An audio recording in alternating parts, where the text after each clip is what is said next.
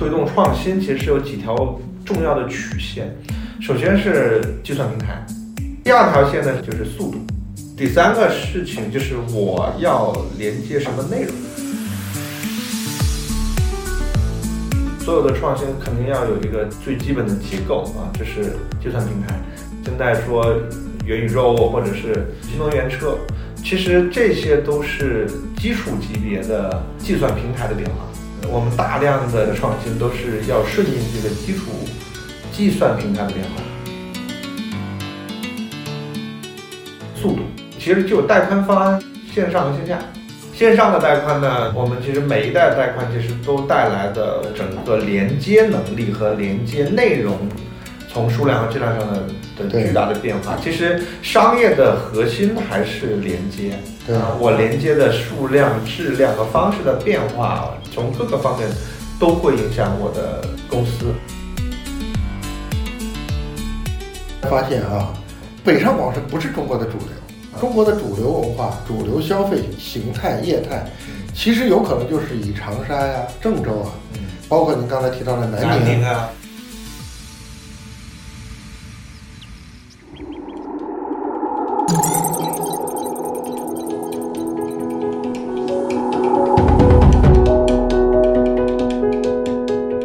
位听友，大家好，我是周航，欢迎大家收听。由荔枝播客独家播出的《创业入海口》，如果大家喜欢的话，欢迎大家持续订阅。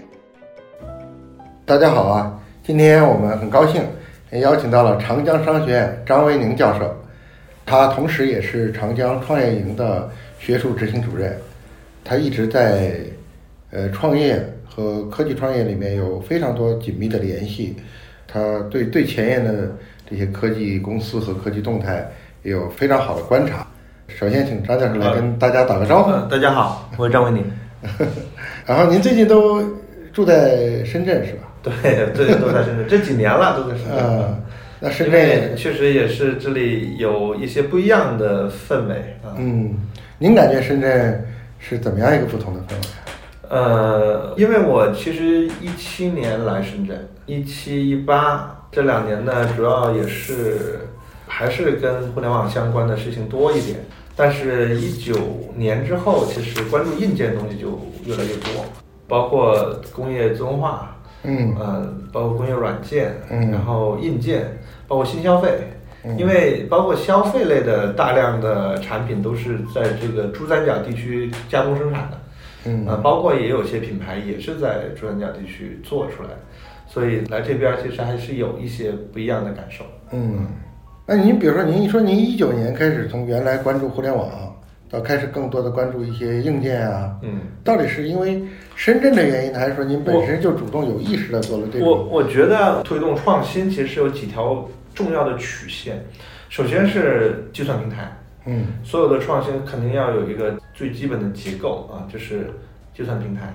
可能我们最早的计算平台，比如说我们家。原来最聪明的是收音机，后来变录音机，后来变黑白电视，变海思电视、DVD，对吧？然后台式电脑，嗯，然后笔记本电脑，然后手机，嗯，然后智能硬件，呃，现在说元宇宙或者是包括电动车，就是新能源车，其实这些都是基础级别的计算平台的变化。嗯，呃，我们大量的这个后面的创新都是要顺应这个基础计算平台的变化。嗯，呃，每一次计算平台的变化都会带来一个非常巨大的改变，从台式机到移动，那台式机年代的百分之八九十的公司都死掉了。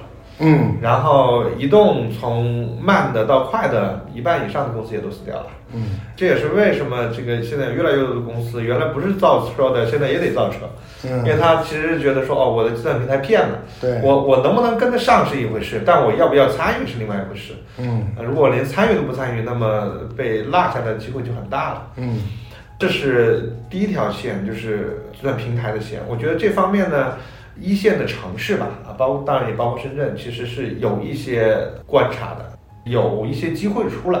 第二条线呢，就是速度，嗯，就其实就带宽，带宽方案线上和线下，线上的带宽呢，比如说我从二 G、三 G、四 G、五 G，嗯。我们其实每一代带宽其实都带来的我的整个连接能力和连接内容，从数量和质量上的的巨大的变化。其实商业的核心还是连接，对，那我连接的数量、质量和方式的变化，从各个方面都会影响我的公司。如果我们把一件事情讲得更宽大一点，其实从有报纸开始，我觉得每一家公司，无论你 to B 和 to C，本质上都是做的一家媒体。嗯我做了一个产品，总要有人要买嘛，对，那总要有人知道它才能买嘛。那我用什么样的方式的内容才可以让他来知道我，对吧？其实我其实是个媒体的角色，只不过从原来的报纸，现在变成了直播。to C 的公司从原来说呢，我自己做个品牌，我自己打广告，到后来说，哇塞，这个变化太快了，以至于我连公众号都不会做，我就只能找代运营；我连直播都不会做，那我就只能去找 MCN 公司，对吧？呃，其实走的都是同样的逻辑。其实 to B 也是一样的，你即使一个 to B 的公司，你不是非常直接的跟我的 C 端用户交互，嗯但是 to B 你也仍然需要别人知道你。嗯那带宽，尤其我们的线上的带宽所带来的我们的连接方式的变化，对，连接质量和数量的变化，其实给我们带来了很巨大的创新机会。那么还有线下的，线下的本质是什么呢？是我们的速度和这个时间的变化，使得我每一个人所覆盖的范围发生变化。比如说我原来我原来是走路步行，嗯我的带宽就很低，嗯我走半小时只能就一公里。嗯，那我买东西就只能在一公里里面买了，对就别的都不用想了。嗯所以在那个年代的时候，我们在这里开店跟在那里开店是没有任何交集的。嗯当开始我有自行车了，那我可能交通可以买东西的就越来越远。嗯那我有摩托车，有汽车，有高铁。嗯当我有高铁什么一小时生活圈，哦，你就发现说，哎呦，第一个最简单的店不能开那么密了。嗯这个从带宽的角度上来说，线上和线下本质上在商业上是有两种商业模式的。嗯线上的东西其实做的是规模经济的东西，嗯规模经济的东西就是我必须要在全网做到最好，或者是全国范围内做到最好。你不是第一，这事儿就不能干了。嗯但是呃，线下的生意其实本质上干的是范围经济的东西，范围经济就在这个范围里面我最好就行。嗯呃，比如说，呃举个很简单的例子，就是我们在线上买一个火锅底料，对吧？嗯有一个广东出的重庆火锅底料，嗯。和一个重庆出的重庆火锅底料，嗯。我们都在淘宝买。你会你你会买哪家？你一定买重庆的买重庆的，嗯。你不会买广东的。对。但是如果我线下开火锅店，我广东开重庆火锅店和我明明知道广东我这重庆火锅店是没有重庆好吃的，那我也只能在我只能在广东咱们今天在深圳。但没事儿。嗯。呃，所以在只要在这个范围里面我做的最好，的事儿就做完了。嗯。我并不需要说我所有事情做到最好。嗯。所以从商业上面来说，只要我做线上，我必须要做到第一，或者是前几名，有用户心智等等的一系列东西，所以我必须要砸钱。早期我就是不能挣钱。的，也就是说，我不是有了赚钱的商业模型之后再去扩展，而是因为我扩展了，所以我有商业模型。嗯但是线下不是，嗯线下是你有商业模型了，你才能扩展。就是你单店模型不对，那这事是不能干的。你在这个范围内你都没打赢，你铺一百个，那就更打不赢了。因为什么呢？因为所有线下生意的管理，它都有管理闭场，我们叫做管理闭场。嗯，就管理半径，我都是有管理半径的。嗯呃我线上的业务的管理半径的可伸缩性要强很多，我效率高嘛。我发到北京跟发到南宁是一样的。嗯但是我同时管一家北京的店和同时管一家南宁的店，天呐，这是完全两回事。完全完全两回事。我我管一家在南宁、柳州这两家店，嗯我管一家同时在南宁和同时在北京的店，嗯这是完全不一样的管理难度。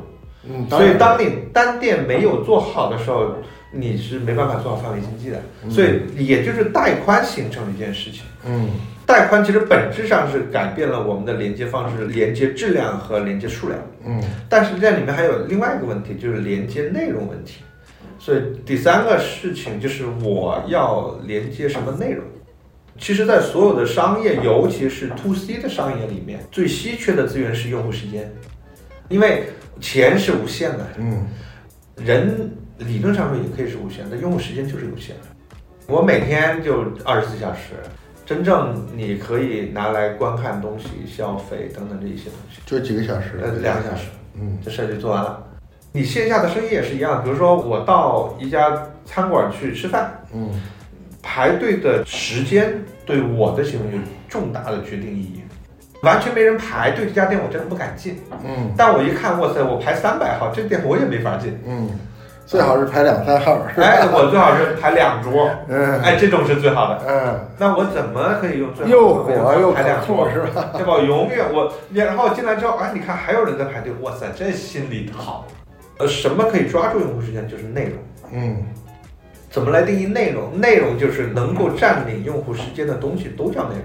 只要我能填这个用户时间的东西，都叫你帮我睡觉。嗯那我的这个内容，我用什么样的内容打到什么样的用户身上，就变得非常的重要。嗯本质上是一个收税的模型，因为中国长期来说是一个供大于求的市场嘛。嗯那好，我要做创新，那我就得看新的时间会在哪里发生。看到了您的一个一个非常独特的观察视角，就是说，您说您是看新的时间会发生在哪里？对，比如说，呃，举个很简单的例子，啊，在公交车上，我们看抖音，对吧？看什么这些东西，打电话或者什么，哎，这个时间我能不能占？比如双减来了，嗯理论上说哈，我就说理论上说，小孩儿的时间其实是变多了的，并且呢，他又不能去上课外班，所以必然会带来说，哦，那我可能得需要拿什么内容去填充？哎，我得拿点新内容去填它。嗯哎，这个是个巨大的市场。比如说工作时候有哪些环节，它的时间会节约出来，然后这个时间我拿什么去填？这举个例子，一个 CBD 嗯啊，一个大的商业区，中午大家吃饭，对吧？嗯呃，总要下来，嗯这个时间我们原来是不去填的，我们原来就是去吃饭，嗯或者说就是在周边随便转转。嗯但这个时间其实是可以去填的。我我们有很多东西其实填一点就行了。你想想看，从另外一个角度说，你像在美团点外卖，我们的价格是二十块钱起送，嗯但是我们大部分人，你点个炒饭也好，点个饭加菜也好，基本上是在十四到十六块钱之间，嗯填不满的。嗯那多那四五块钱是干啥就很重要了。嗯他得找个东西去填的，所以出了虎帮辣酱，出了左大师，刚好去填那个，啊、就是我点一份饭，嗯同时给我一份酱，刚好四块钱，刚好起送，，OK，啊，哎，这个也可以做很大哦。我们去找到合适的用户时间去填，不要原来在这方面想的最多的是游戏，所以我做休闲类游戏也好啊，做什么游戏，我就想想尽的办法把这用户时间给填满了。嗯但是这种想法其实是在我们做其他的消费品也好，其他的很多其实都是可以去思考的。那这个是一个很重要的问题，就是那下面有时间，那再更进一步呢，就是人群。嗯其实啊，中国有很多方式去看人群啊。嗯第一个呢，当然年龄段我们看，对吧？咱们 Z 时代这讲的都很多了，嗯就可以不讲。还有另外一个，就是到底一二线城市是嗯。是不是仍然是我们最重要的创业的首发地，嗯。变得很重要。嗯。大概一线城市一亿人，嗯。对吧，北上广深差不多一亿人左右，然后加上呃新一线城市，加上一些比较好的吧，嗯，嗯。大概三亿人左右。嗯。啊，省会加新一线城市，因为有些它可能不是省会，比如说这个青岛青岛、厦门，对。吧？对，它可能都佛山、东莞，对吧？佛山、东莞，对吧？它它不是省会，但其实很重要。嗯。这些大概三亿人，嗯，三亿人，那所有的地级市三亿人到四亿人，嗯，所有的地级市第三类了，然后但还有七到八亿人嗯。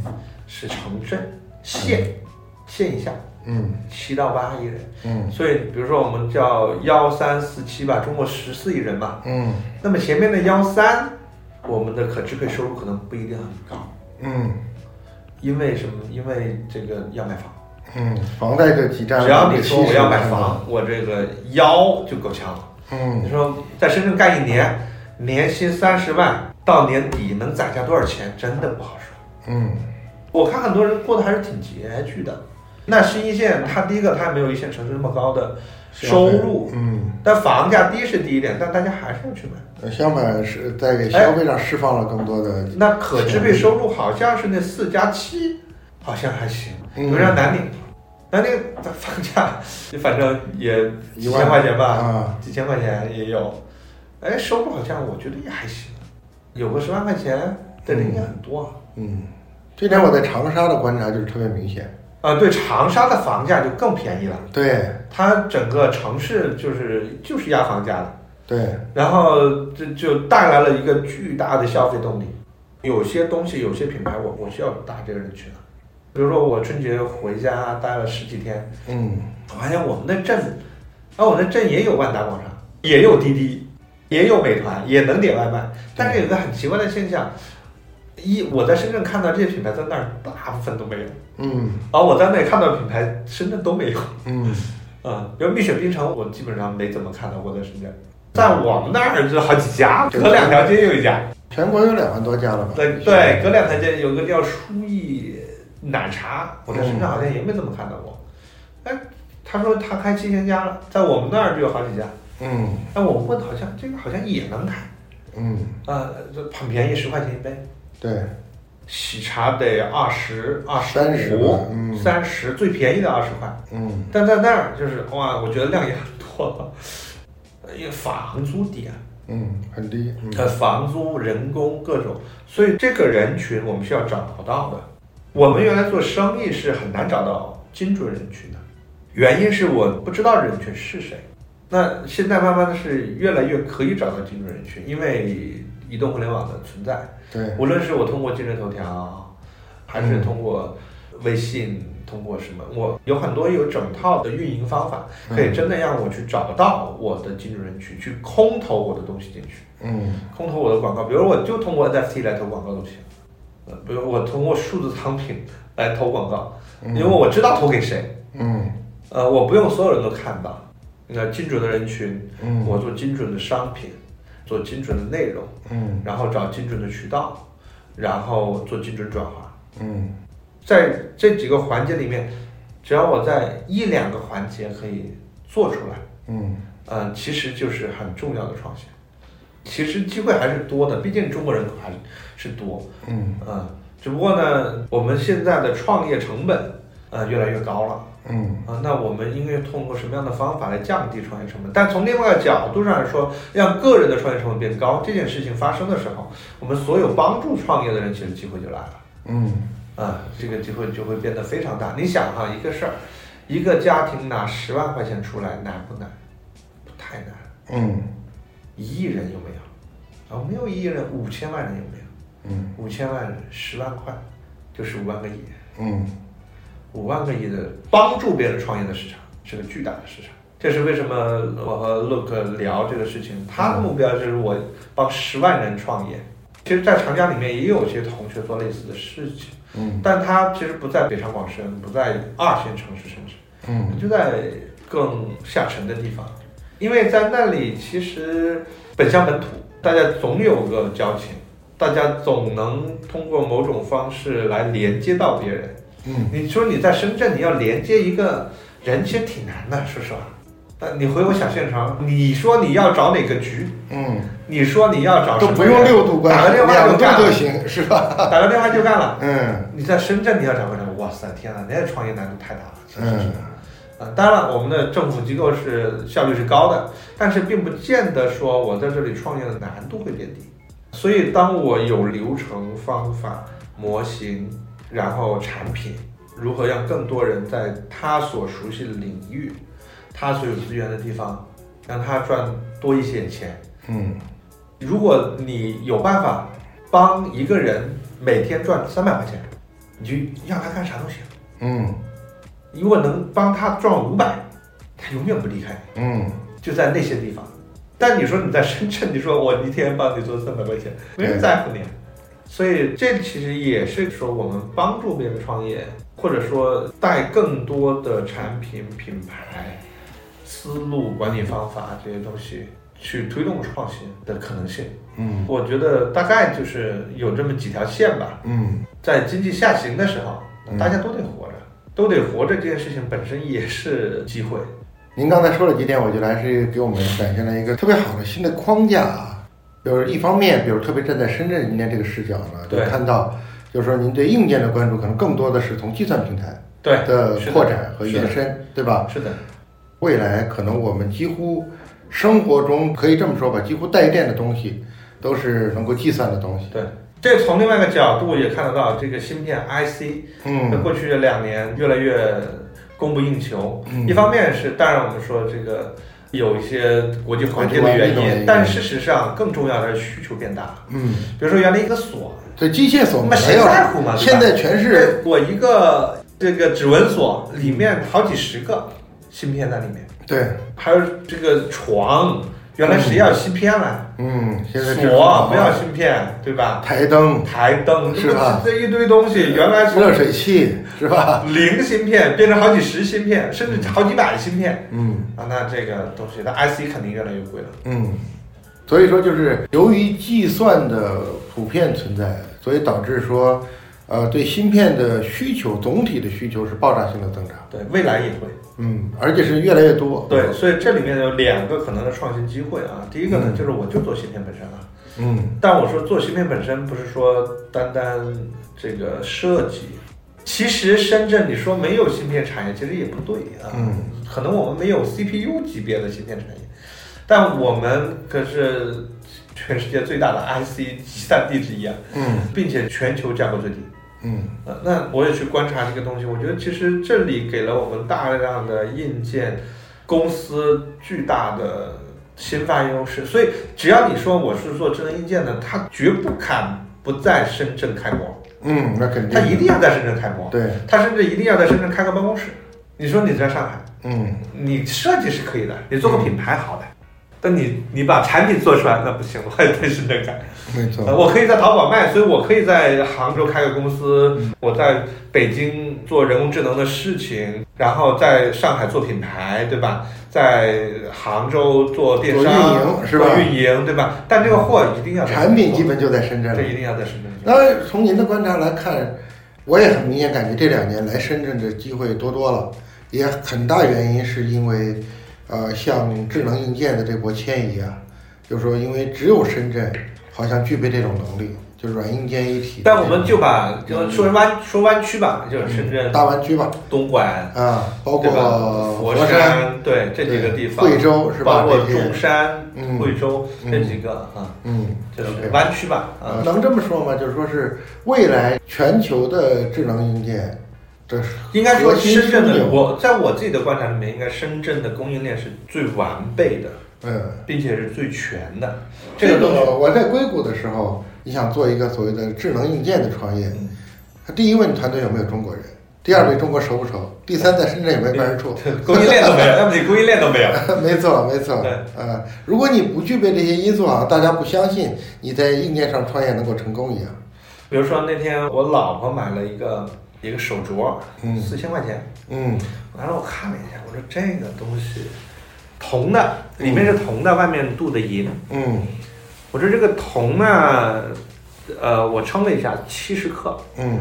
然后如果我把它做成雕刻，把这些东西都做好，大概是两百克，大概十五块钱的成本，十五块钱。十五块钱的成本。然后我再加上点银，嗯。呃，大概也就是个四五十块，嗯呃，工时那嗯可以算得出来了。嗯我在我一百块钱一个小时，嗯或者八十块钱一个小时，嗯大概一个小时起码能做十个嗯啊，我就做做六个好了，十分钟一个，那也就是呃十几块钱的工钱，这满打满算七八十块钱呃。也就是不到一百块钱。嗯如果我算到一百块钱的话，嗯我连厂租水电的分摊我都算了，他卖四千，但成本就一百块。嗯这个东西其实还是供应链能力嗯啊、比如说我无论我是做硬件还是做软件东西，还是做消费品的东西啊，一定要有足够高的毛利率，要不你没法砸品牌。嗯没有品牌呢，供大于求的条件下，你卖不出去。如果你不在深圳或者不在湾区这里做加工这些东西，其实你没有足够的钱去做品牌，嗯呃，那后面的事情就做不起来。其实这是一个全链条的事情，而不是说我一定要在这做，因为我们在这做我不够便宜，对我成本不够低，后面事情就做不了，嗯我折都打不了。但如果你说我一百块钱东西卖四千块，我打折打到一千五都行。对，所以说就是因为有超低的成本，才给那些新的那种呃新呃商业模式吧，对商业范式留出了足够的空间，包括试错的那个成本。因为尤其对硬件来说，它其实整个试错成本太高了，嗯就是做错了就是做错了，所有东西都得重来一遍。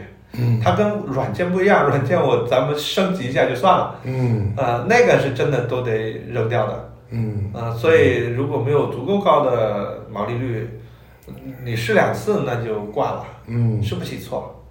你刚才提的第二个，我觉得也挺有意思，就关于提到带宽啊，因为我们通常理解带宽都是一般人就是所谓线上嘛。嗯您刚才提了一个更好的一个概念，提到线下，嗯线下更多的是交通工具的延展。我观察到的过去几年，比如中国啊，差不多只用了五年左右的时间吧，就从几乎没有冷链运输或者冷链运输很薄弱，对，到建成了全世界最强的冷链。是的，是的，导致什么呢？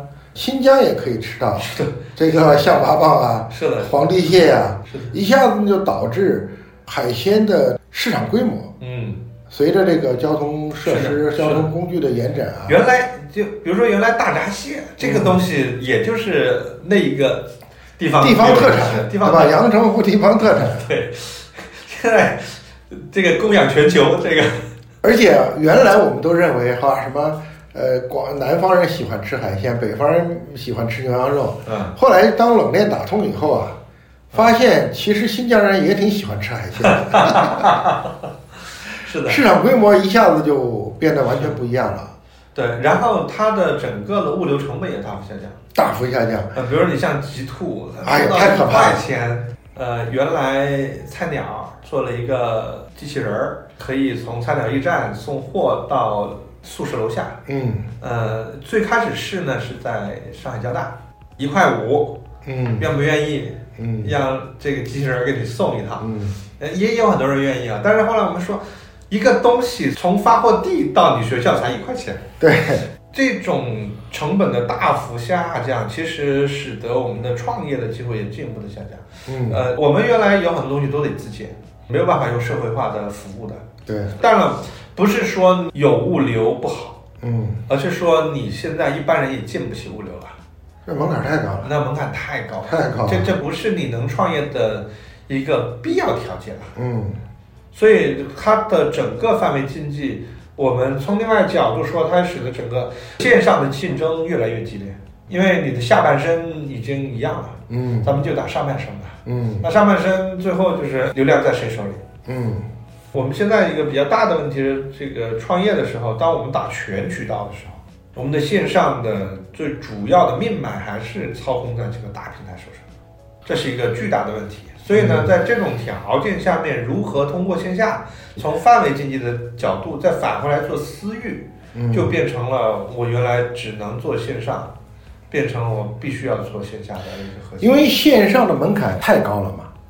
您刚才提了一个很好的概念，我觉得可以在这里稍微再重点展开一下。在我们熟悉的规模经济之外，新的一个概念叫范围经济，对，对吧？其实原来我们把它叫垂直，嗯但是那个时候垂直电商的时候更多的是品类，嗯。但仍然是做的在该品类里面做全域的。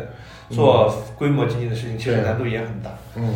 呃，对，所以当我们把垂直从品类转成地域，嗯，这个事情就会发生变化。对，呃呃，中国的好处就是，嗯，中国有将近十亿人是在生活在其实一个哎。生活半径就这么多的一个地方，是的，对吧？是的，而且您刚才提了一个，我觉得也挺好的，就是说单店模型不成立，模模型没有你就不要忽悠自己说就不应该我，扩张。对，你就不要忽悠自己说我到了一万个店对，我就可以了。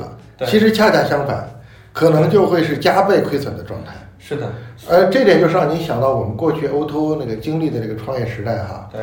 就是 O2O 其实是有很大的范围的属性的。这里面呢有两个事情，第一个呢，什么叫一个好的单店模型？一个好的单店模型的标准就是它可复制。嗯它可复制有三个方面是决定的，你是不是可复制的。第一点就是你的确定性要素，嗯比如，但是有很多它是不确定性要素，嗯比如说当地的公安你搞不搞得定，呃，然后什么什么什么你搞不搞得定，嗯这些其实对于一个新来的人，他是不确定性要素。你到了一个县城都不知道找谁干这事儿，对，哎，那这时候我就要去做，把它变成一个确定性要素。那我要跟谁合伙干这事情，嗯，把原来的不确定性的事情变成确定的事情。所以这是第一个问这。也是为什么是直营到了后面越来越干不过家，呃很难很难干，因为对到后面就很难干。人，人家厉害的代理帮人家看孩子，打个电话说，哎，我妈这个要去医院，我现在在那儿外面呢，你去帮我开一下，你你帮我送我妈去医院趟，嗯，这是很多大理干的事儿。我们直接不可能干到这个。我，想都想象不出这种场景来，对吧？对，都都不可能的事情。嗯。这因为这都是关系，嗯。但这些有可能是在某一些城市里面，可能深圳不一定啊，嗯。但是像很多小地方，我们开好一个店的确定性要素，它就是一个关键要素。是，就是不是的，我也想到，比如说像您说的是另外，比如社区团购，社区对，团购的团长们其实都是原来的那种小店主，是的，是的，对吧？让自己原来只是卖烟酒茶的这么一个小店，成为一个符合的功能了。对。然后第二个事情，让所有的单店的店长或者你说的代理商能赚到钱。嗯我这个模型我不赚钱不要紧的，让所有人都知道我在为谁工作。嗯第三个问题是流程的问题。什么叫流程？流程就是不让员工犯错的东西叫流程。嗯因为如果我做线下，一定是要有流程。因为其实一个公司所谓的管理就是三个基本要素，一个要有信息结构，就是我的信息多大的程度让多少人知道。嗯第二个问题是流程问题。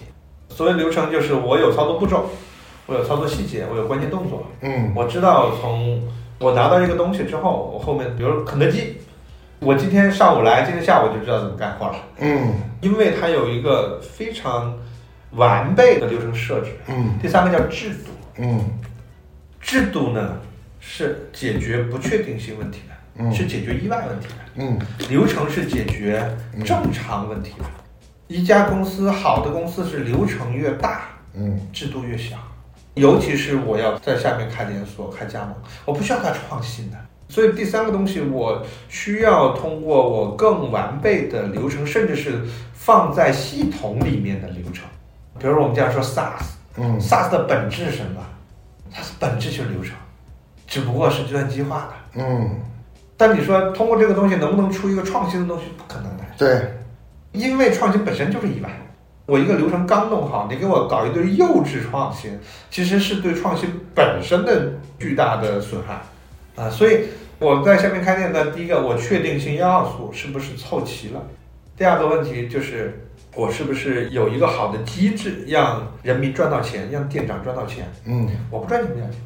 第三个就是有好的流程，保证他不犯错。嗯那有这仨我就开店，嗯，没有这仨我就只能自窝着。机制上要让他赚到钱，对，要有好的流程，对吧？对要有一个好的制度。其实制度是一方面，其实我更强调好的流程。比如说你以前坐车也是一样的，嗯你不需要它创新的，嗯只要我在北京干成了这事儿，你在深圳给我重干一遍就行了。嗯那我北京怎么干呢？也很多时候你就是没写清楚。嗯人难就难在说，我这事儿我让我判断，那你有你的判断，我有我的判断，嗯他有他的判断，嗯这事儿就难干的，对，那对认知水平的挑战就大了，啊，太大了。对吧？对，你你你说说，为什么我一个呃时薪十五美金的人，他就可以去干麦当劳呢？对吧？对啊，对啊。因为不需要你的认知。那不需要，但他其实最后其实就是我用一流的流程把这个事儿把它变成一流的事情了，嗯我用三流的人也就行。嗯但创新这件事情，因为它本身就存在巨大的不确定性，所以流程是解决不了这个事儿的。嗯这个就是我们需要突破流程去解决的事情。嗯，但是因为刚才说我们要去开店，对，那是另外一回事。嗯那开店就那仨，你有没有攒齐这几个要素？我要保证每一个环节的确定性足够高，嗯所以我集齐我的龙珠吧，我能保证你挣钱。因为只要你挣钱，你就会想着多开店，嗯，都不用我叫你多开店，对，你自己就你自己就想着多开店。嗯呃，完了就是我保证你不犯错，就保证你不犯错，一方面能保证你赚钱，嗯那么你能保证我赚钱。嗯。您刚才还提了一个特别好的，就是关于那个，因为中国太复杂了，太大了啊。您提到那个幺三四七啊，那个市场分类，呃，原来我们大家都是想当然，因为我们本身创业基本上，尤其是创新都在一线，都在一线，北上广深对，加上个杭州、成都，不得了了，对吧？大概就这么六七个地方。但是的确你会发现有越来越多的这个呃新的创业和创新，因为你一线市场其实是叫看起来香，做起来其实很难，就是门槛特别高，风险特别大。谁都看得到。没错，相反，您刚才提那几个啊，我最近观察到了。你看，我们去年就这两年吧，投新消费的时候，就是原来我们认为不可能是说是原生小地方，对小地方嘛，你这儿怎么可能有这种原生的？小地方的试错成本低多了。还有一个，其实我后来发现啊，北上广深不是中国的主流，是，是的，真的不是中国对吧？其实有可能在很大程度上，中国的主流文化、主流消费形态、业态，嗯。其实有可能就是以长沙呀、郑州啊，嗯，包括您刚才提到的南南宁宁啊，对啊，其实是这些地方人家的生活方式是中国绝大多数人的主流生活方式，是的，是的，咱们不是。是的，我们老在这儿开始创业呢，其实在产生一种很大的视觉上的偏差。为什么很长时间你还记得吧？就是说前三四年的时候，拼多多大家老是不理解，拼多多到底是怎么回事儿？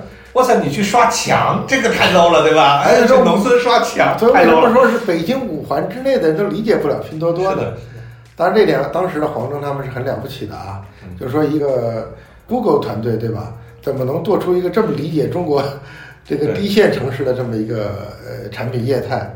证明这个团队原来做事情靠的是理性，不是感性，嗯，他是分析出来的，他是靠理性。他不是根据自己的生活感哎，受不是出发的。说我说，哎呀，我觉得，哎，一说我觉得这事儿难干了，没错，我现在也对这个东西啊特别警惕，因为我们身边接触都是北上广深对相对比较高知和精英的这些创业者嘛，我觉得他们一旦从自身的体验出发想创业，我都经常提醒他们，我说你不是主要客户，对，你不是主流客我户，我上课的时候，我在长江上课的时候，啊我甚至说你们都不是群众，对，你们不能代表群众说话，同学们，你们要真正的找到你们下面的员工也好啊，嗯，或者是你真正的走到身边的人也好啊。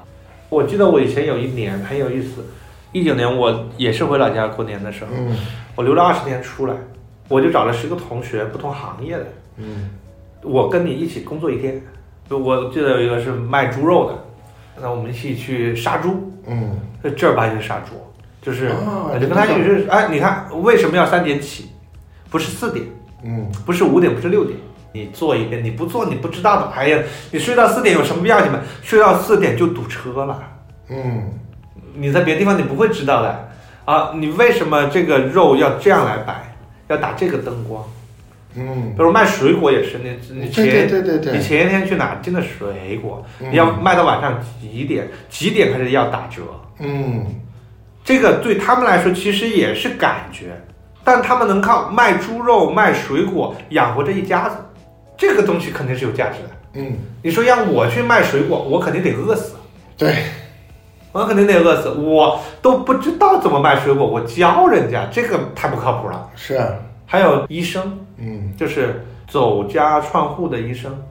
啊，在美国我们叫家庭医生，其实在我们那就叫赤脚医生，这已经不叫赤脚医生了，但就是那种走家串户的医生。你早上几点开始？因为我们那儿还有山，走到哪里要跟谁见面，谈什么话？你为什么今天跟他这样谈话？走到那里跟他这样谈话？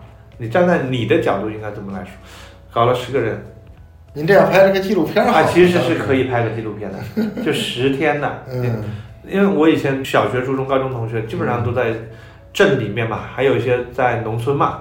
因为一八一九年当时也说渠道下沉嘛，嗯，那时候也是拼多多刚刚起来，所有人都说渠道下沉。不，嗯一八一九年不说渠道下沉，你都拿不到融资啊！靠。对对，呃，但是我看一堆人都是天天坐在五 A 级写字楼，拿着几万块钱的月薪，嗯，天天喝着星巴克的人，然后在这里想我们应该怎么渠道下下沉沉，这不扯淡吗？这挺扯淡的。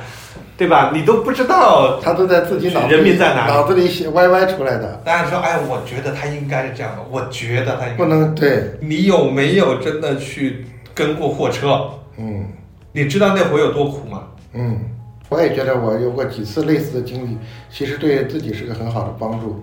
比如说我们那会儿投美菜的时候，嗯，我就说那咱也不要分析了，咱们就去跟回车吧，去打个包。他们那儿 look 那里所有的高管必须要下去铺货的，嗯到最苦的地方铺货。就像任正非任总说的，这个地方在打仗，我都不来，我凭什么要请你们来？对，其实现在一线啊，大家是感觉，就像刚才您说这个特别有画面感，坐在五味街写字楼，拿着月薪几万人，端着一杯星巴克，在热烈的讨论渠道应该怎么下沉，这画面其实很滑稽，对吧？对你看现在包括很多领导干部都在现场办公，嗯，刚才您讲的三点，就是从计算工具的延伸啊，嗯到范围经济，嗯还有谈到这个，如果创业，现在特别是作为新创业者，你选择的城市、选择的产品形态、嗯，选择的运营方式，包括你要打的用户时间，没错。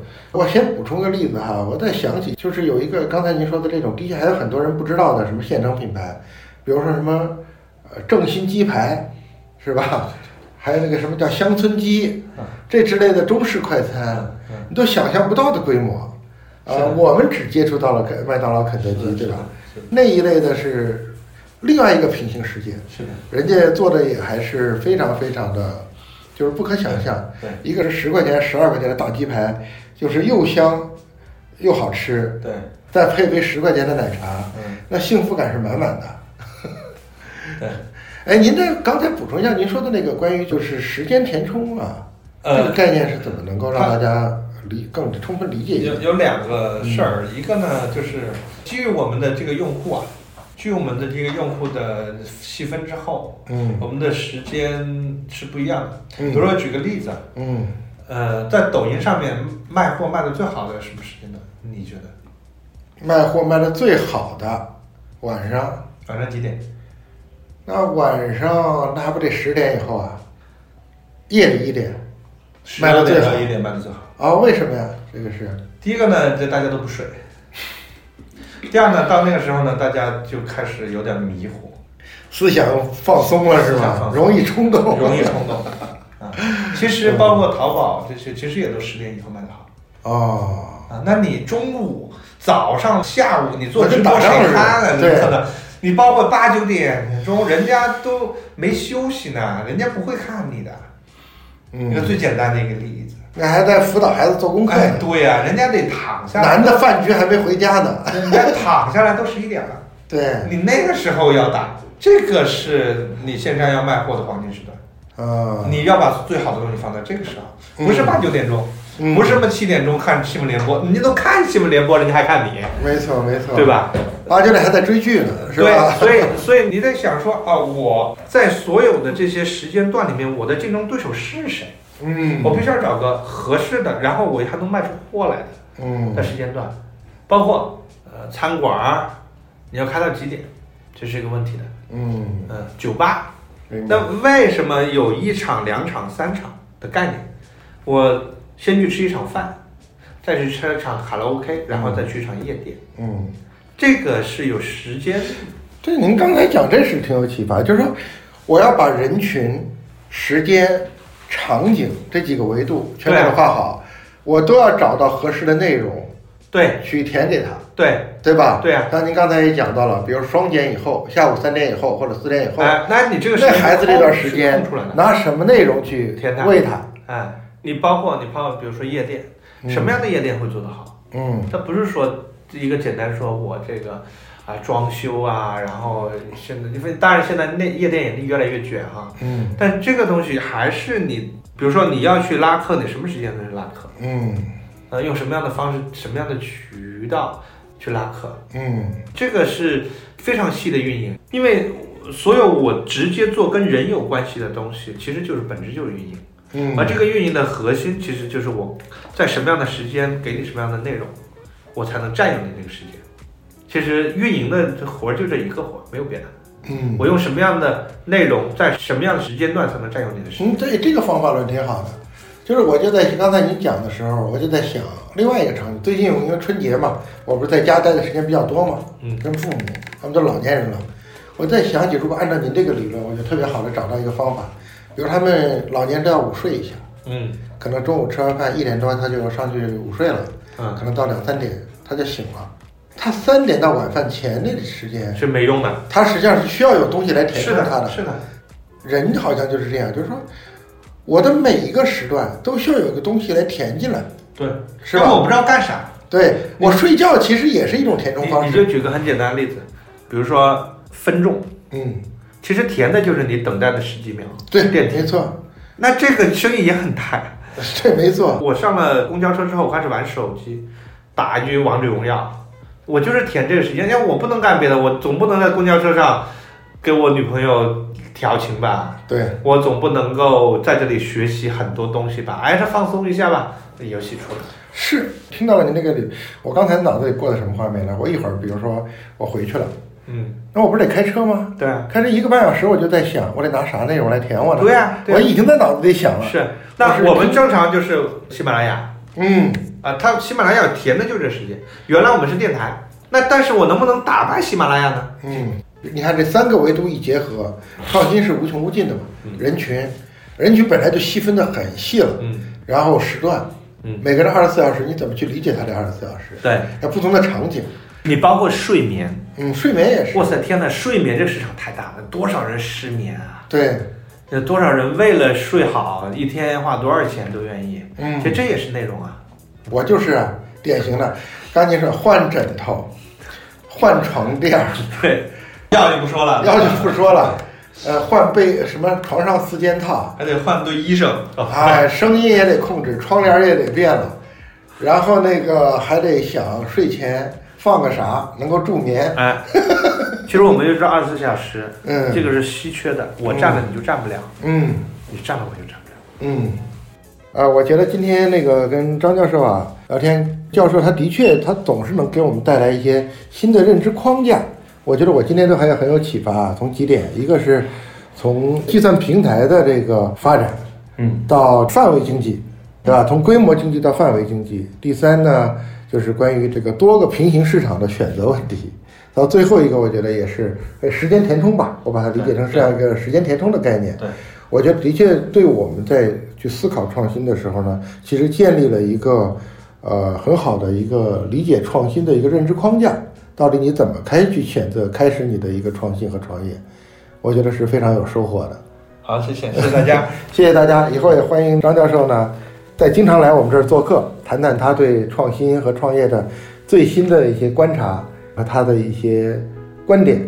谢谢，谢谢。好，谢谢，谢谢大家。